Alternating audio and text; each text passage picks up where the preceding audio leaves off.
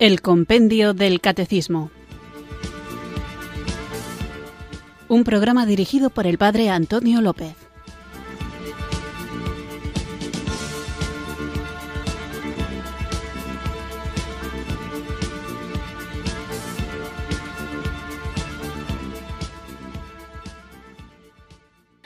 Muy buenas tardes, queridos oyentes de Radio María. Recibido un cariñoso saludo desde Irurzun, en Navarra, quienes sintonizáis una tarde más esta radio que cambia vidas, esta emisora de la Virgen, Radio María, para escuchar el programa El Compendio del Catecismo, nuestra cita diaria de formación, en la que guiados por el libro, esta joya pequeñita pero muy densa, muy rica del Compendio del Catecismo, vamos profundizando en nuestra fe católica. Y no solamente nuestra fe católica en un sentido abstracto, teórico, sino sobre todo, y esto sería lo más importante, en nuestra propia identidad, quiénes somos como cristianos.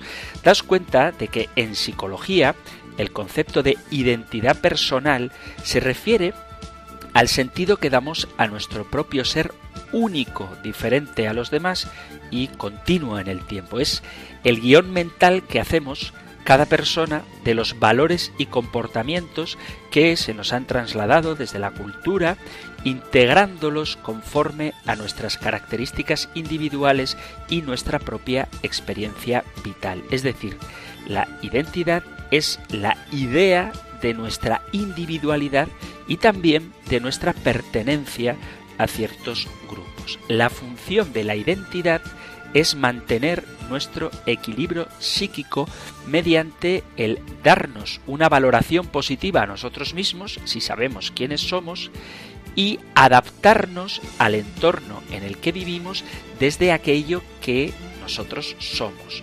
Se trata de sentirnos personas valiosas con capacidad para actuar ante los diferentes sucesos y elementos y también la función que nos permite modificar ciertos rasgos para poder integrarnos en una comunidad sin perder aquello que somos. La formación de la identidad de un individuo depende ciertamente de la cultura y del periodo histórico en que vive. El entorno en el que uno nace transmite unos valores y una forma de actuar y de pensar.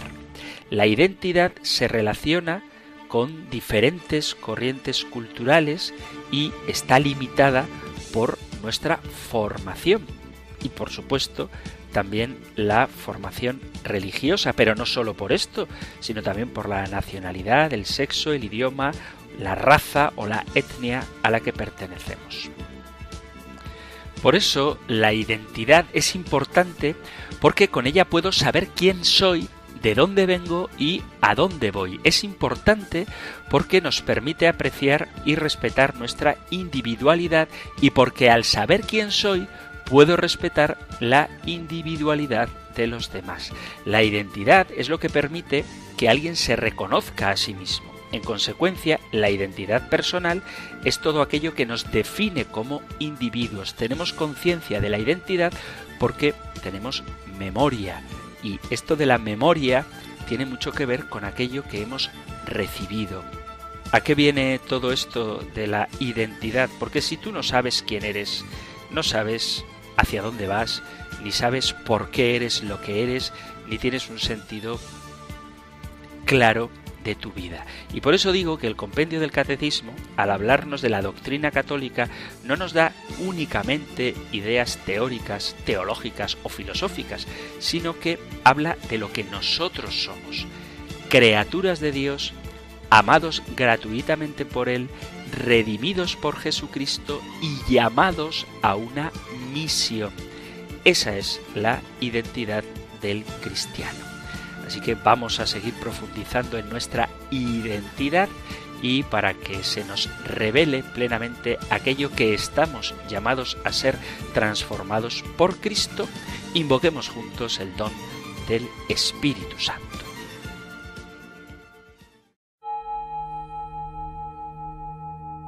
Ven Espíritu, ven Espíritu.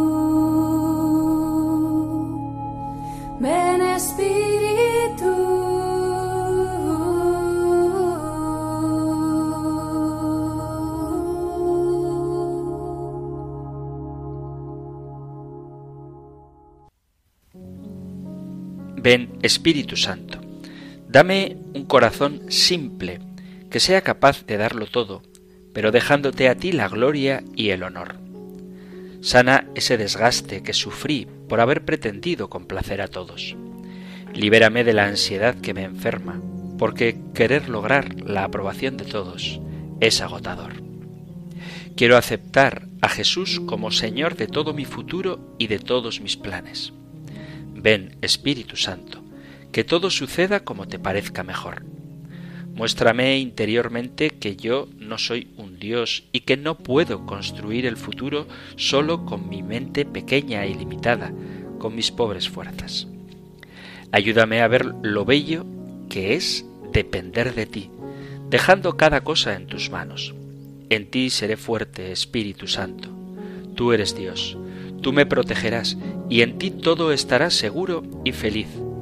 Aunque no se cumplan mis proyectos, tú me ayudarás a lograr lo que los demás necesitan de mí. Ven, Espíritu Santo, no dejes que me llene de ansiedad detrás de proyectos obsesivos, porque nada de este mundo vale tanto, nada es absoluto.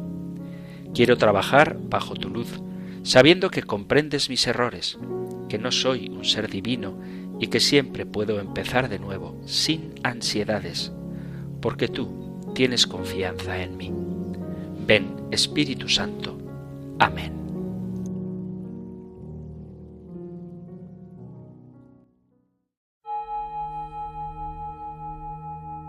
Ven Espíritu, ven Espíritu,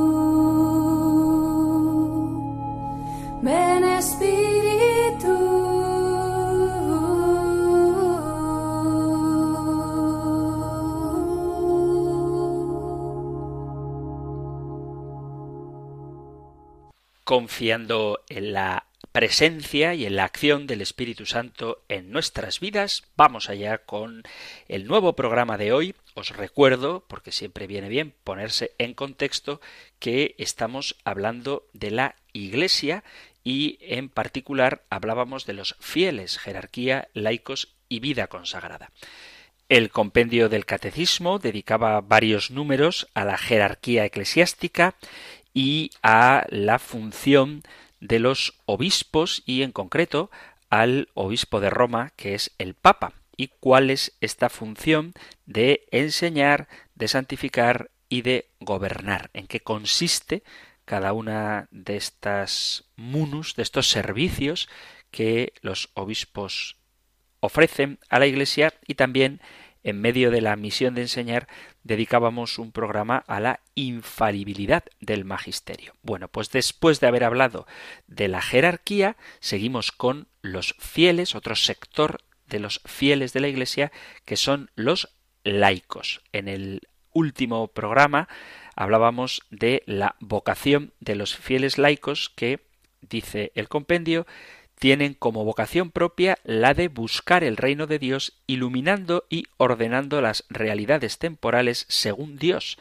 Responden así a la llamada a la santidad y al apostolado que se dirige a todos los bautizados. Y en el bautismo todos los cristianos somos ungidos con el crisma para que, se dice en la oración bautismal, para que entres a formar parte de su pueblo, del pueblo de Dios, de la Iglesia, y seas para siempre miembro de Cristo, sacerdote, profeta y rey. Y a ese propósito, llegamos a la siguiente pregunta del compendio del catecismo que podéis encontrar en el Catecismo Mayor en los puntos del 901 al 903. Nosotros escuchamos ahora la pregunta 189 del compendio del Catecismo. Número 189. ¿Cómo participan los fieles laicos en la misión sacerdotal de Cristo? Los laicos participan en la misión sacerdotal de Cristo cuando ofrecen como sacrificio espiritual agradable a Dios por mediación de Jesucristo, sobre todo en la Eucaristía, la propia vida con todas las obras, oraciones e iniciativas apostólicas, la vida familiar y el trabajo diario, las molestias de la vida sobrellevadas con paciencia, así como los descansos físicos y consuelos espirituales. De esta manera, también los laicos, dedicados a Cristo y consagrados por el Espíritu Santo, ofrecen a Dios el mundo mismo. La verdad es que es un punto, una pregunta muy bonita y que ojalá que sea capaz de explicarla bien para que todos toméis, tomemos, los bautizados, conciencia de nuestra dignidad sacerdotal, de todos los bautizados, no de los ministros ordenados, sino de todos los bautizados al participar de la misión sacerdotal de Cristo. Para entender lo que es un sacerdote, voy a definir lo que dice el diccionario de la lengua española. Da varias acepciones, en concreto las dos primeras dice en la Iglesia Católica, hombre ordenado para celebrar el sacrificio de la misa y realizar otras tareas propias del ministerio pastoral. En este sentido, la primera definición de sacerdote de la Real Academia de la Lengua Española es estrictamente el ministerio ordenado. Pero la segunda acepción es la que más nos interesa ahora, dice, persona dedicada y consagrada a hacer, celebrar y ofrecer sacrificios. ¿Qué es un sacerdote?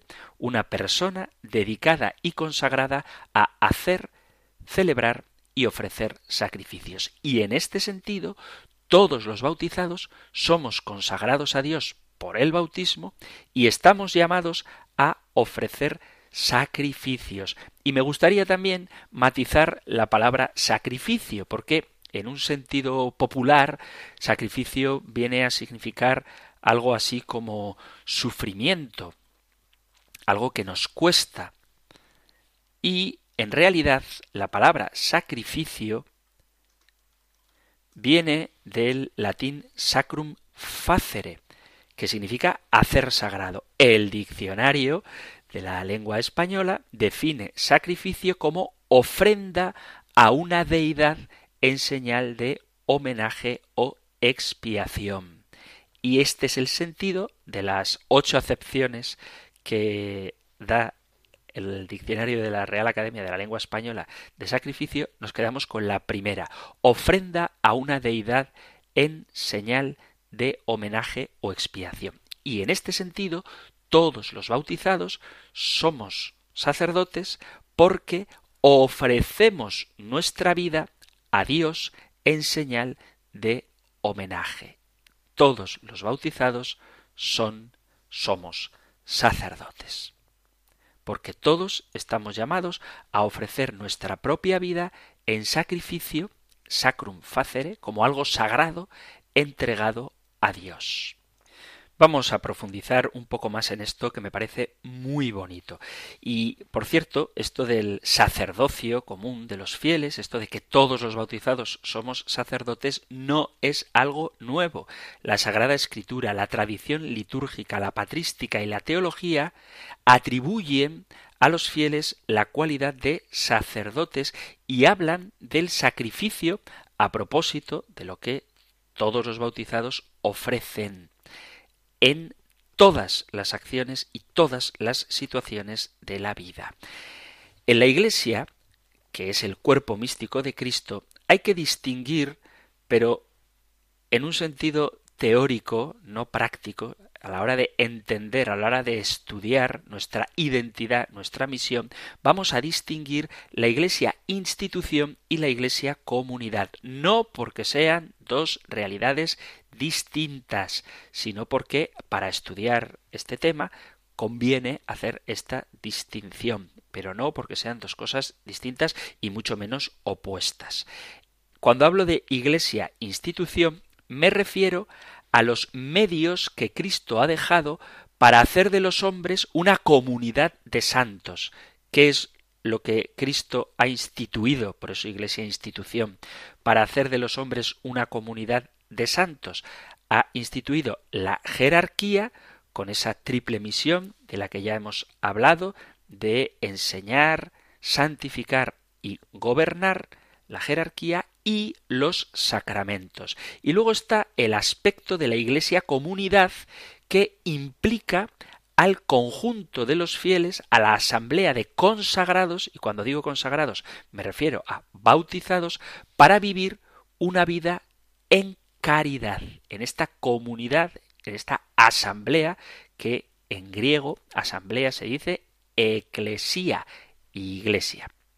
Entonces, este aspecto de la iglesia comunidad es muy importante porque permanecerá siempre unida por la gracia de Dios y la caridad. Este es el objeto, el fin de la obra salvadora de Cristo. La jerarquía y los sacramentos son medios necesarios para consumar esta comunidad, esta iglesia unida en la gracia y en el amor, en la caridad.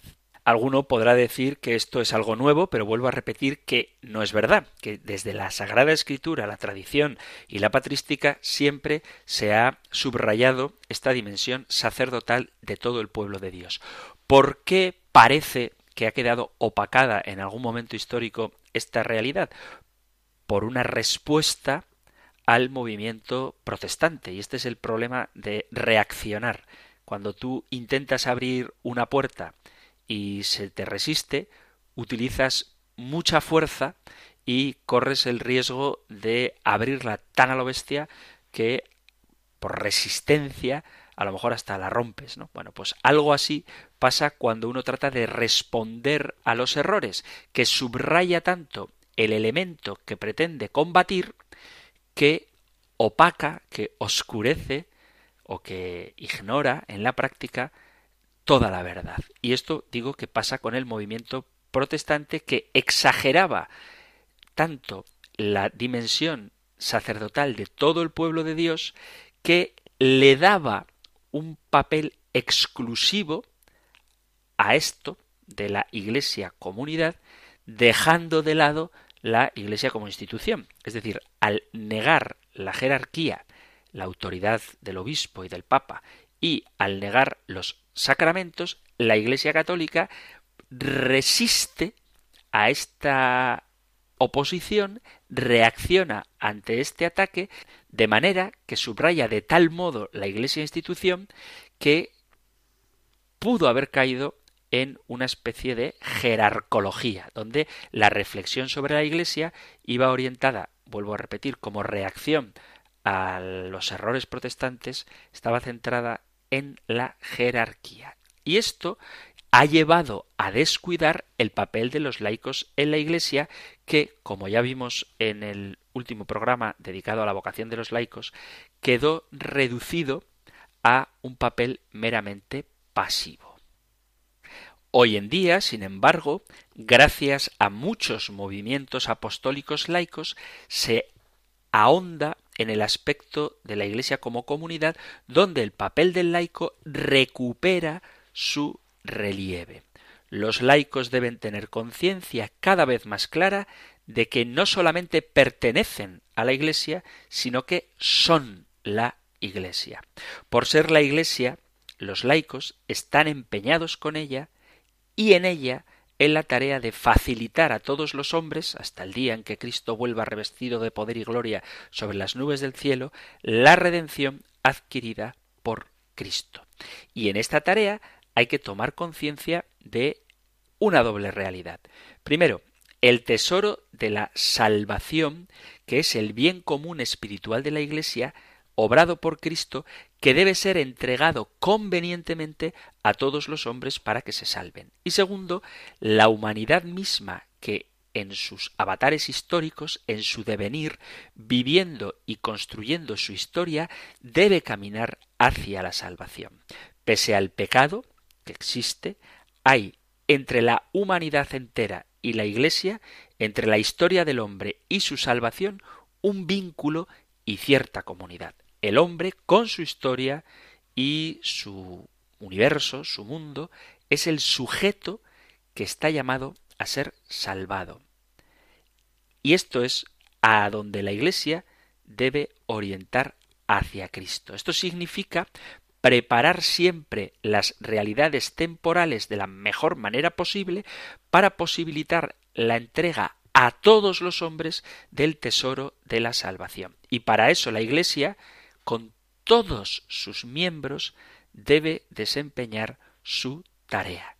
Esta tarea es la entrega de Cristo a la historia, tanto en las actividades jerárquicas como con las actividades no jerárquicas, la conducción de la historia a Cristo por la cristianización, por dar la forma de Cristo a todas las labores temporales, aunque éstas sean profanas, es decir, la tarea de los laicos es cristificar toda acción humana, aunque sea profana, y estas tareas no son realizadas del mismo modo por todos los miembros de la Iglesia, porque hay distintos estados de vida en los que los miembros de la Iglesia van hacia la tarea eclesial de actividades jerárquicas o hacia la tarea eclesial de labores profanas. Y cuando digo profano, no me refiero a lo contrario a santo. O sea, profano significa lo ordinario, el trabajo cotidiano, las realidades del mundo. Entonces, hay distintos estilos de vida en una misma iglesia, unos estilos de vida están orientados a la actividad jerárquica, obispos, presbíteros y diáconos, y otros hacia actividades no jerárquicas, pero que forman parte también de la Iglesia y están llamados a transformar el mundo. Los laicos, que son un pueblo consagrado, acordaos de que la palabra laico viene de laos, de pueblo, pero pueblo entendido como el pueblo de Dios, está encargado de funciones orientadas a la santificación del mundo todas las tareas. Los laicos son los fieles que no tienen las funciones jerárquicas y están consagrados a las actividades ministeriales y a las actividades santificantes por el título común de la fe que obra por la caridad y que, de hecho, llevan sobre sí mismo la misión de santificar las actividades temporales, humanas, transformándolas en Cristo. Los laicos tienen, por tanto, la función activa de llevar la salvación de Cristo a los ambientes humanos y orientar la historia y el mundo hacia Dios en Cristo. Clérigos y laicos son miembros del mismo cuerpo, con funciones distintas, pero ambas funciones eclesiales y con absoluta igualdad en la vida cristiana. A veces suele ocurrir que creo que lo habré contado alguna vez, porque es una cosa que me hace gracia a la vez que me molesta, que cuando tú cuentas un chiste o dices una palabrota, cosa que no suelo hacer, debo confesarlo también, no suelo decir palabrotas, pero si en algún momento determinado me doy un martillazo en el dedo y digo cáspita, pero un poco más ásperamente, hay quien me dice, no, tú no puedes decir palabrotas porque eres cura, o tú no te puedes enfadar, que eso es muy discutible, porque a veces uno puede y debe enfadarse, pero eso lo dejamos para otro momento. Tú no te puedes enfadar porque eres cura, o tú no puedes mentir porque eres cura. Y es verdad que no debo decir groserías, ni debo airarme, aunque repito que esto es discutible, ni debo perder la paz, vamos a decir, ni debo mentir pero no por ser sacerdote, sino por ser bautizado. Y todos los bautizados tenemos la misma obligación de vivir en la caridad, no dejándonos llevar ni por la ira, ni utilizando una boca hecha para proclamar la grandeza de Dios, una boca que recibe el cuerpo de Cristo, no usando esa boca para mentir, nosotros que queremos ser de la verdad. Por eso digo que la dignidad de el cristiano y el compromiso de vivir según el Evangelio, con todas sus exigencias, no brota del orden sacerdotal, no brota del sacramento del orden, sino que brota del bautismo. Los laicos en diferentes estados de vida, ya hablaremos de los religiosos, pero en los distintos estados de vida, casados o célibes, religiosos o seglares, asumen tareas eclesiales de participación en el apostolado de la Iglesia y tareas temporales colaborando a través de su vida en el apostolado de la Iglesia.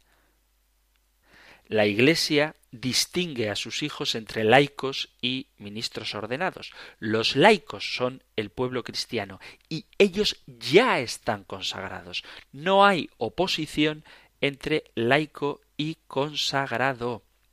Los no consagrados serían los catecúmenos o los que todavía no se han bautizado, o bien porque no han tenido la ocasión de hacerlo, o porque no han querido. Los laicos son consagrados en el bautismo y en él reciben el poder sacerdotal de Cristo. Debemos tener siempre en mente que el plan de Dios es hacer de la humanidad su templo de piedras vivas. Un templo donde Dios no simplemente mora, simplemente está, sino donde recibe culto. Un templo donde no solamente habita, estando en él, sino que se comunica. Toda la humanidad tiene una vocación sacerdotal. Existe una llamada en el Antiguo Testamento en la que Dios convoca un pueblo sacerdotal. Dice el libro del Éxodo en el capítulo 19, os leo el versículo a partir del 3, Moisés subió hacia Dios. Yahvé le llamó desde el monte y le dijo, Así dirás a la casa de Jacob, y esto anunciarás a los hijos de Israel. Ya habéis visto lo que he hecho con los egipcios y cómo a vosotros os he llevado sobre alas de águila y os he traído a mí. Ahora pues, si de veras escucháis mi voz y guardáis mi alianza, vosotros seréis mi propiedad personal entre todos los pueblos, porque mía es toda la tierra. Seréis para mí un reino de sacerdotes y una nación santa. Estas son las palabras que has de decir a los hijos de Israel. Y al lado de este sacerdocio del pueblo de Israel existe un sacerdocio funcional, un sacerdocio ministerial que tiene como tarea peculiar la realización del culto. Este sacerdocio se concentrará en la figura del sumo sacerdote que será esta figura consumada y perfeccionada por Cristo, sumo y eterno sacerdote. Vamos a vamos a tratar de matizar un poquito más qué es el sacerdocio. Ya hemos visto lo que dice la RAE y cómo el sacerdocio está vinculado con el ofrecimiento de sacrificios. El sacrificio, sin excluir también la función de mediación, el sacrificio es lo que determina la función propia del sacerdote en el contexto religioso. La Sagrada Escritura vincula siempre el sacerdocio con el sacrificio. ¿Y qué es un sacrificio? El sacrificio tiene varios significados. Por un lado estaría el sacrificio entendido como rito litúrgico. El sacrificio es un acto externo de la virtud de la religión que consiste en una oblación, una ofrenda que se hace a Dios de una cosa material, de una cosa sensible, transformándola en algo sagrado. De ahí que hablemos de sacrificio como víctima o como hostia. La palabra hostia literalmente significa ya antes del cristianismo víctima ofrecida expiatoriamente para aplacar la ira de los dioses y se diferenciaba de víctima que es la ofrecida en sacrificio en agradecimiento a los favores recibidos de los dioses. Entonces, la palabra hostia era la víctima ofrecida expiatoriamente, hablo ya en el mundo pagano, la víctima ofrecida expiatoriamente para aplacar la ira de los dioses.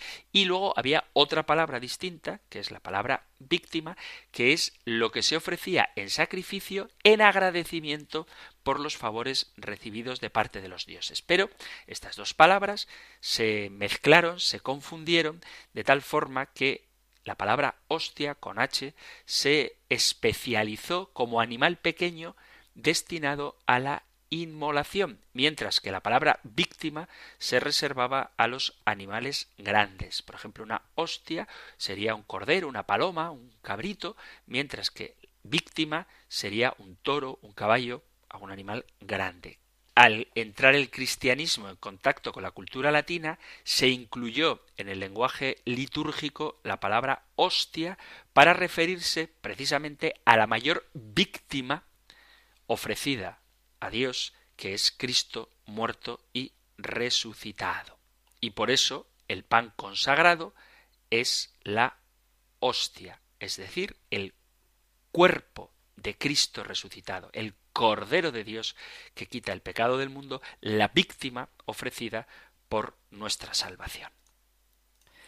Por lo tanto, el sacrificio, en cuanto a rito litúrgico, es una cosa que se hace de Dios. Luego está, además del rito litúrgico, el sacrificio como rito litúrgico, el sacrificio espiritual. El sacrificio visible es signo del sacrificio invisible. Ese sacrificio invisible es espiritual por cuanto es devoción del alma y es real porque implica empeñar efectivamente la vida para Dios. El acto interno de poner a disposición completa de Dios la propia vida hasta su destrucción total efectiva, si así le place a Dios, sea realmente en sí misma o en su totalidad o en sus manifestaciones parciales, son simbólicamente un signo que hace de el reconocimiento de la supremacía del dominio de Dios en nuestra vida. Cuando hablamos de sacrificarnos por alguien, significa que estamos dispuestos a ofrecernos por ella. Si la persona por quien uno se sacrifica es Dios, que es nuestro Creador y de quien deriva todo lo que somos y tenemos, somos nosotros mismos en la totalidad de nuestro ser, de nuestro actuar y de nuestro poseer, lo que constituye el sacrificio. Es decir, que nos entregamos espiritualmente, interiormente a Dios. Y este debería ser el programa de toda nuestra vida, convertirnos en ofrecimiento de la propia existencia que se concreta en actos particulares. Este movimiento espiritual del hombre hacia Dios constituye lo que podríamos llamar el alma de sacrificio. Su materia sería todo aquello que es susceptible de ser ofrecido.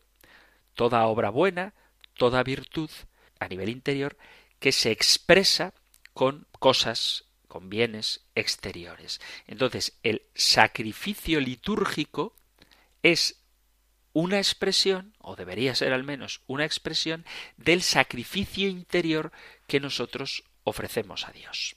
Es convertir en propiedad de Dios nuestra propia vida.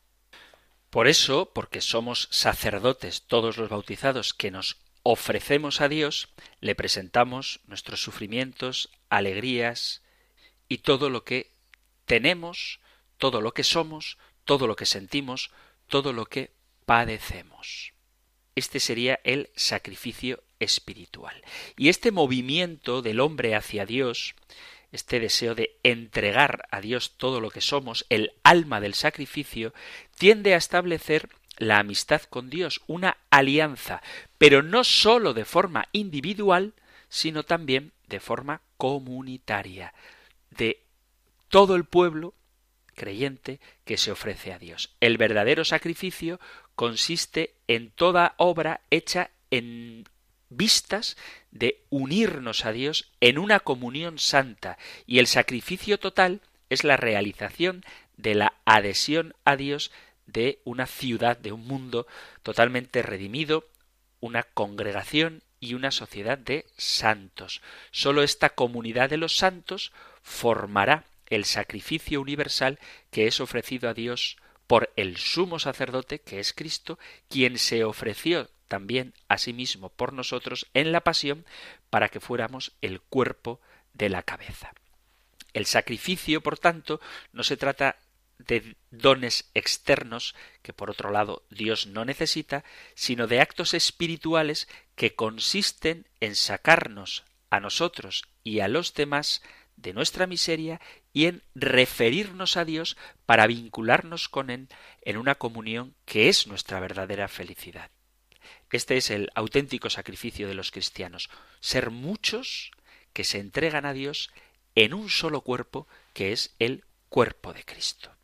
Hay una corriente, una costumbre espiritual que es muy buena, que es la de ofrecer los propios sufrimientos a Dios. Y esto digo que es muy bueno, pero no solo los sufrimientos, sino que, como decimos en la oración del ofrecimiento, que seguramente muchos haréis como yo cada mañana, decimos me ofrezco contigo al Padre, con Jesucristo al Padre, en el santo sacrificio del altar, con mi oración y mi trabajo, sufrimientos y alegrías de hoy en reparación de nuestros pecados y para que venga a nosotros tu reino. Pero no solo el sufrimiento, sino sufrimientos, trabajos, gozos y alegrías, porque toda nuestra vida, unida a Cristo como cuerpo suyo que somos, es ofrecida al Padre.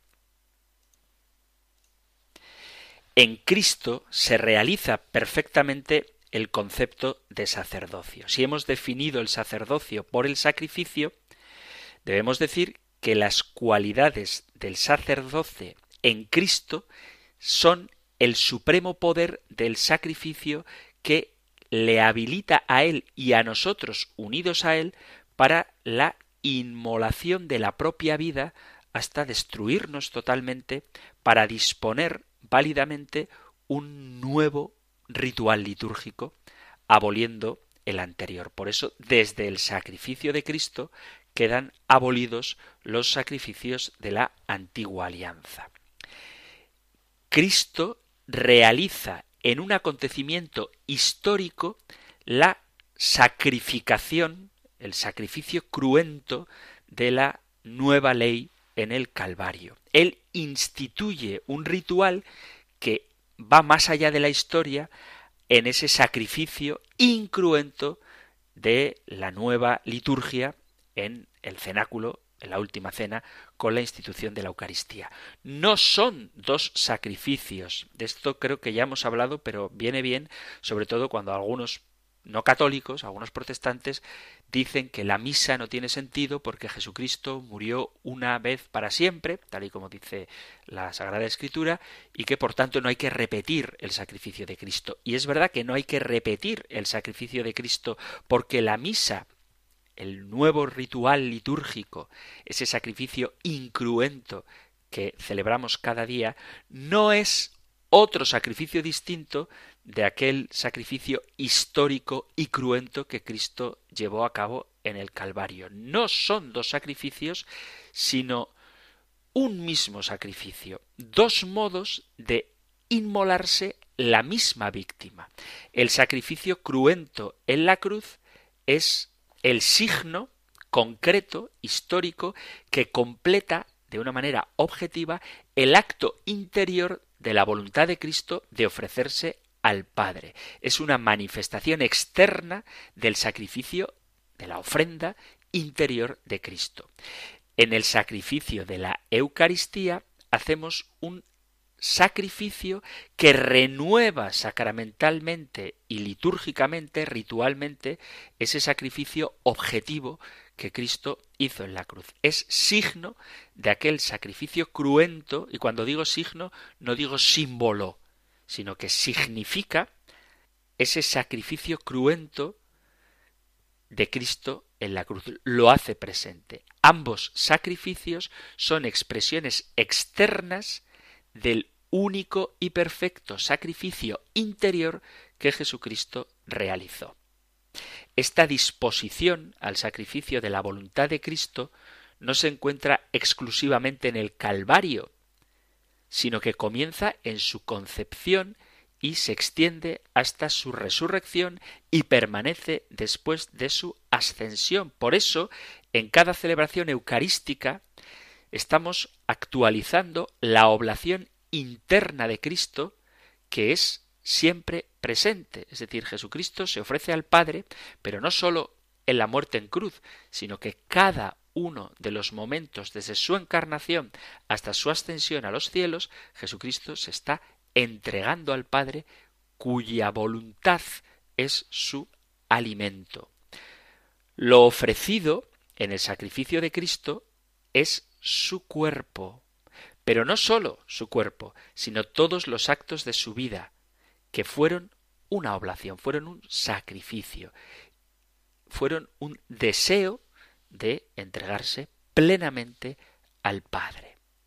Y en este sentido, cada uno de los bautizados, unidos a Cristo, ofrecemos cada minuto de nuestra vida, cada acto que realizamos en oblación al Padre.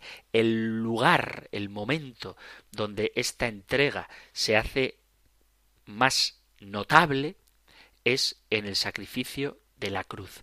Pero vuelvo a repetir, no es el único acto en que Cristo se ofrece al Padre, sino que Cristo se ofrece al Padre en toda su vida. Y nosotros nos ofrecemos al Padre con Cristo en toda nuestra vida. Pero el lugar más concreto donde esa entrega se hace litúrgica, se hace un acto explícitamente religioso, para nosotros, los cristianos, es en la Eucaristía, que todos los laicos celebran. El presbítero de una manera, el laico de otra, pero todos participamos de ese sacrificio que, como se suele decir, cada misa, este sacrificio mío y vuestro sea agradable a Dios Padre Todopoderoso. En la Iglesia, y esto es algo que deberíamos tener muy claro, no hay más que un solo sacrificio, el de Cristo, que debe ser participado vitalmente por cada uno de los cristianos. Para ello, Cristo suscita en la Iglesia, como supremo poder sacerdotal, un sacramento de su único sacrificio perfecto. ¿Cómo podéis vivir los laicos esta dimensión sacerdotal? ¿Qué actividades sacerdotales de los laicos hay que tomar conciencia de que son un sacrificio a Dios? todo bautizado tiene un sacerdocio espiritual y real y un sacerdocio bautismal nuestra tarea como cristianos, de todos los bautizados, de todos los laicos, es orientar la humanidad al amor entendido religiosamente, al amor de caridad. El sacrificio que realiza el sacerdocio espiritual cristiano implica ofrecer la propia vida con sus dones e iniciativas. Implica hacer de todo una ofrenda consagrada a Dios. Por ejemplo, ofreciendo las acciones cotidianas realizadas por Dios, que es la participación en los sacramentos y de manera especial en la Eucaristía. La ofrenda del cuerpo. El ideal espiritual es el de un hombre libre con respecto a las concupiscencias egoístas para que podamos ser en el amor servidores de Dios y de los demás. Y esto implica una actitud sacrificial en el sentido más ordinario de la palabra. Ordinario quiere decir no en este sentido teológico que estamos diciendo, sino en el sentido de mortificarnos, es decir, morir a nosotros mismos para ofrecernos a Dios. Y esto se puede expresar ofreciendo a Dios los dolores, los sufrimientos, las enfermedades e incluso la muerte. Este sacrificio, esta entrega de la propia vida, se puede expresar también en la virginidad y de manera plena y perfecta en un don que todos tratamos de evitar, que es el martirio, la ofrenda de las cualidades y de las responsabilidades personales, todo aquello que Dios te ha dado como dones naturales y sobrenaturales, ofrecidos en oblación al Señor, y las responsabilidades que el día a día te va dando, ofrecerlos también al Señor. La ofrenda del testimonio público de la propia fe, es decir, de la propia consagración a Dios en Cristo. Y esto se puede expresar de distintas maneras según nuestra edad, nuestro estado de vida, la profesión o la circunstancia histórica. La ofrenda también, por supuesto, de la vida matrimonial, que implica un sacrificio mutuo en el sentido de que los esposos se ofrecen a Dios a través de su cónyuge en oblación a Dios, en el servicio generoso a los hijos que nacen de esta unión para que sean de Dios en Cristo, el vivir también el amor religioso en la comunidad conyugal como símbolo y mediación de esa santa sociedad con Dios que da lugar a múltiples expresiones de la religiosidad en familia que son lo que podríamos llamar liturgias del hogar.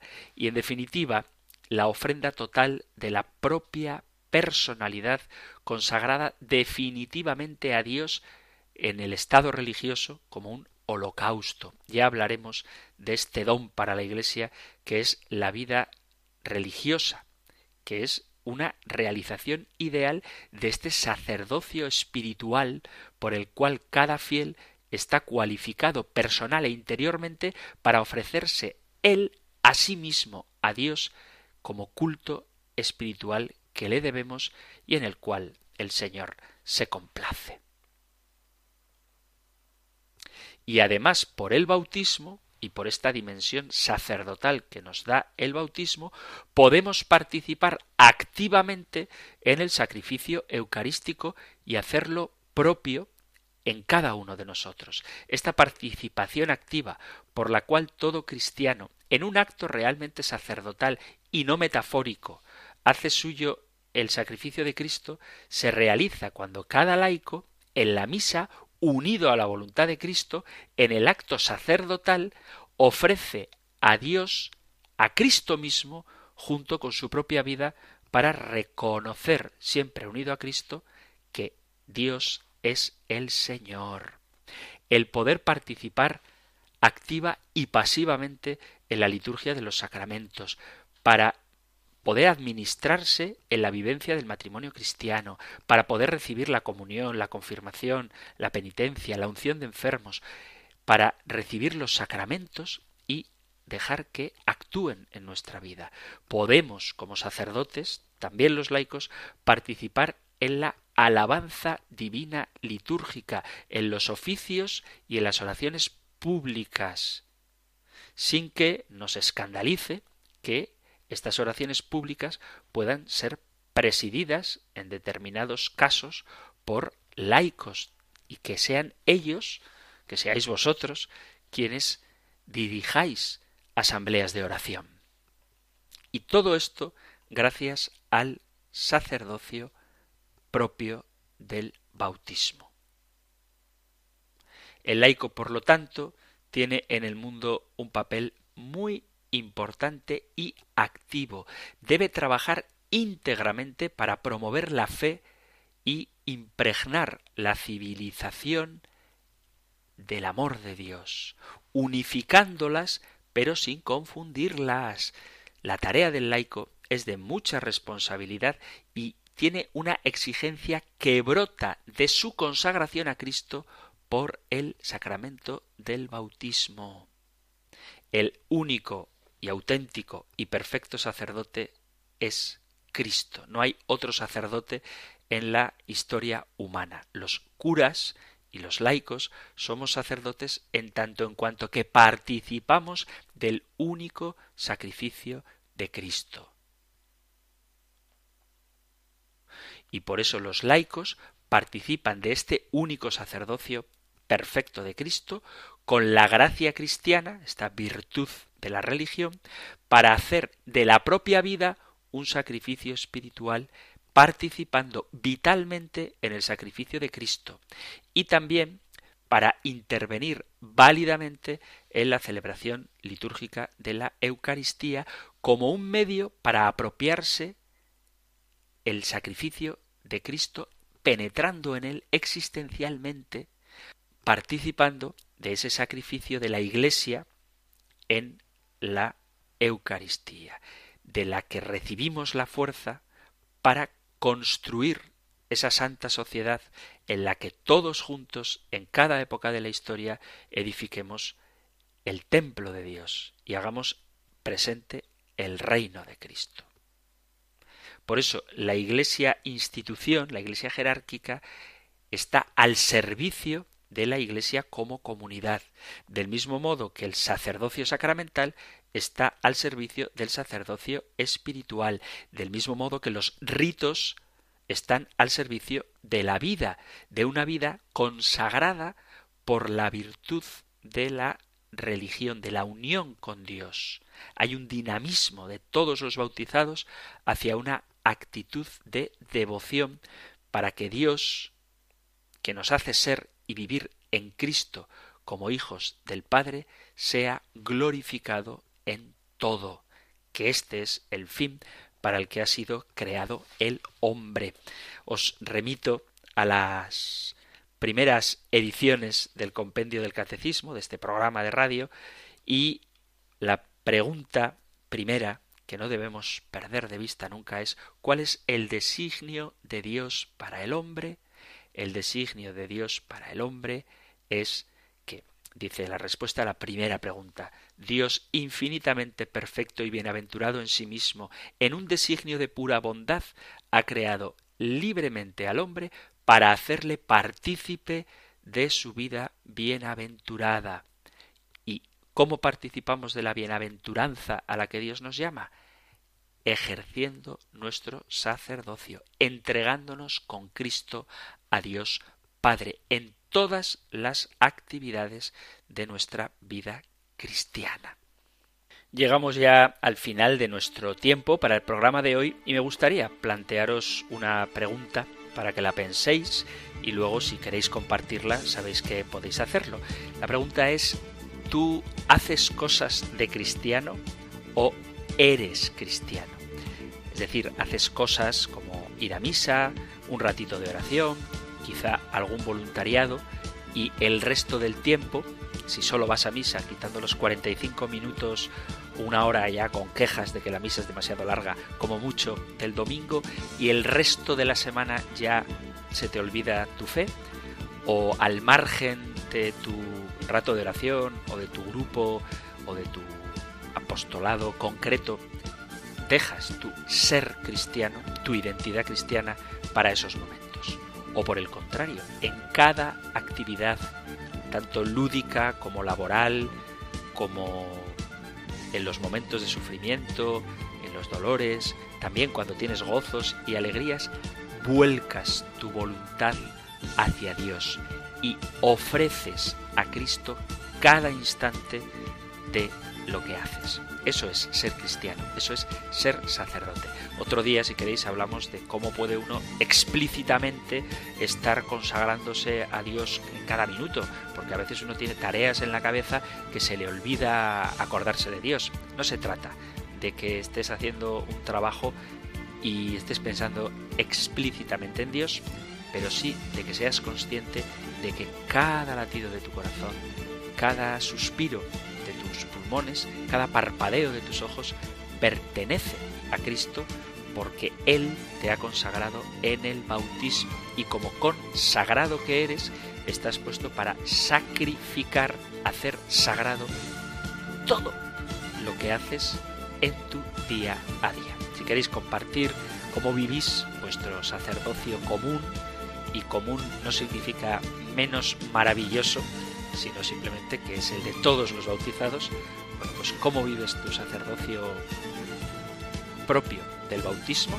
Si quieres compartirlo, tienes el correo electrónico compendio arroba radiomaria.es, compendio arroba radiomaria.es o el número de teléfono para WhatsApp 668 594 383 668 594 383. Seguiremos hablando de la importantísima vocación de los laicos, pero eso lo haremos en el próximo programa. Terminamos recibiendo la bendición del Señor. El Señor te bendiga y te guarde, el Señor ilumine su rostro sobre ti y te conceda su favor, el Señor te muestre su rostro y te conceda la paz. Muchísimas gracias por estar ahí, gracias por escuchar el compendio del catecismo y si queréis, nos encontraremos en un próximo programa. Un fuerte abrazo.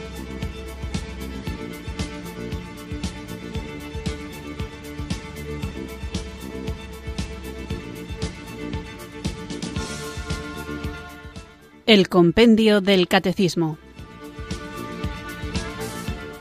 Un programa dirigido por el Padre Antonio López.